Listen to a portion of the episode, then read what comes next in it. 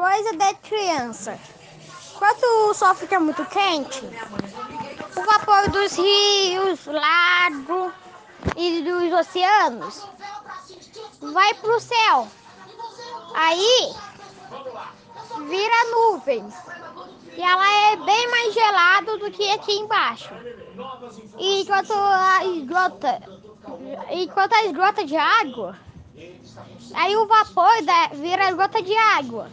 Aí quando fica muito pesado, aí começa a chover. Também, dá, aí também o vapor da panela, do chuveiro. E lá, às vezes pode virar granizo.